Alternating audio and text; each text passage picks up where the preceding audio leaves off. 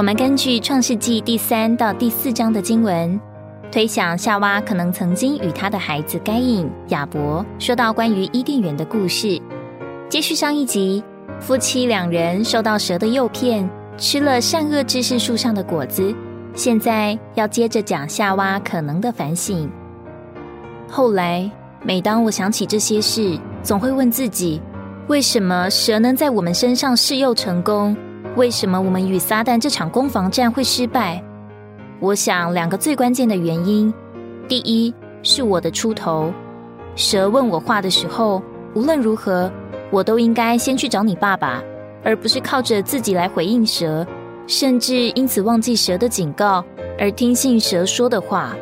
第二是因为我们不用我们的灵接触神，在吃果子的当下，我们只用我们的心思在跟蛇讲理由。用情感来喜悦那果子，并且用意志做出吃的决定，身体配合了魂而产生行动，结果使得全人都陷入这场试诱，就堕落了。那怎么办？有被神发现吗？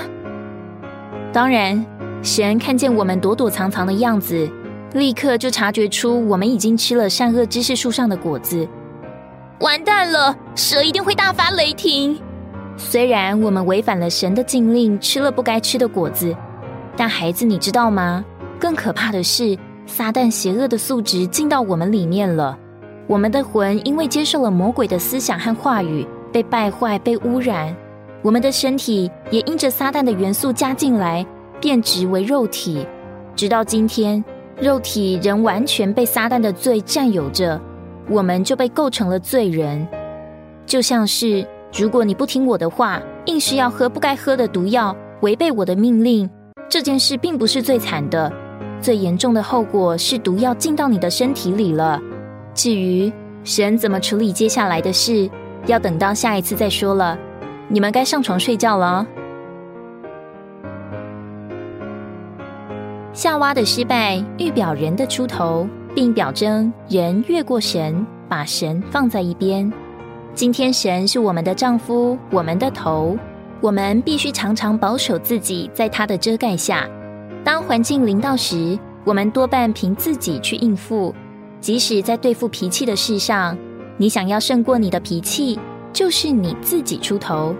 我们必须学习说：“主啊，我不在意能不能胜过脾气。主啊，在这世上我倚靠你，对付我的脾气不是我的责任，我只倚靠你。”我不当家，主啊，你是我的头，你来管我的脾气。我们如果在神面前维持这样的地位，脾气就要消失，魔鬼就要被击败。许多时候，人不肯祷告或运用灵，反而带以思想、考虑和研究，因为他们的心思太过火药，充满许多思想，就无法使心思安静下来。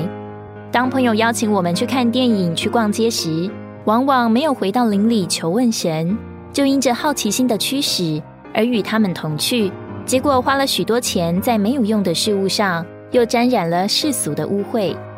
周六晚间有好看的电视节目，我们往往胜不过心思的诱惑，看到三更半夜，以致主日无法准时参加，失去与众圣徒一同享受主的机会。这些都是在重复夏娃的历史。我们必须学习在各样环境中停下我们的思想，转向主，并在灵里祷告，操练与主同行，并活在他面前，这能保守我们不受到撒旦的试诱。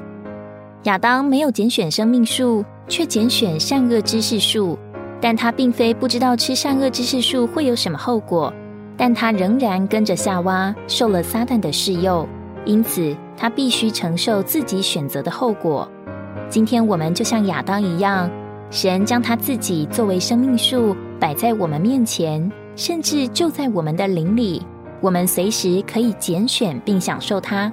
而神也尊重我们个人的决定，神也警告我们不拣选神会有怎样的后果。追求不追求主，全在于我们的拣选。我们所做的每个决定都会产生一个后果：得生命或是得死亡。你愿意受试诱去拣选看起来很吸引人却会引到死亡的事物，还是听从并拣选神拒绝听信那从撒旦来与神的话有关的任何提议呢？